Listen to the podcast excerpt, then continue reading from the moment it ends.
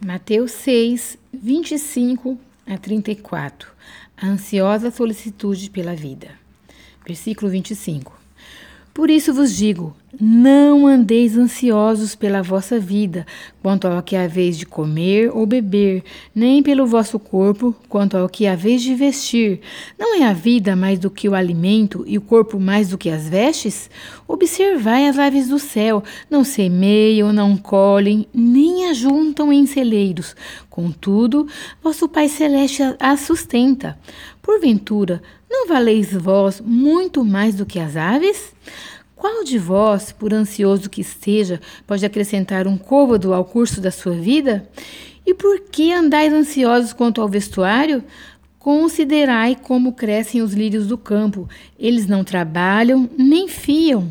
Eu, contudo, vos afirmo que nem Salomão, em toda a sua glória, se vestiu como qualquer deles. Ora, se Deus veste assim a erva do campo, que hoje existe e amanhã é lançada no forno, quanto mais a vós outros, homens de pequena fé? Portanto, não vos inquieteis dizendo: que comeremos, que beberemos, ou com que nos vestiremos? Porque os gentios é que procuram todas essas coisas, pois vosso Pai Celeste sabe que necessitais de todas elas.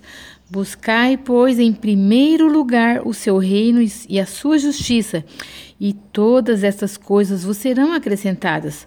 Portanto, não vos inquieteis com o dia de amanhã, pois o amanhã trará os seus cuidados, basta ao dia o seu próprio mal.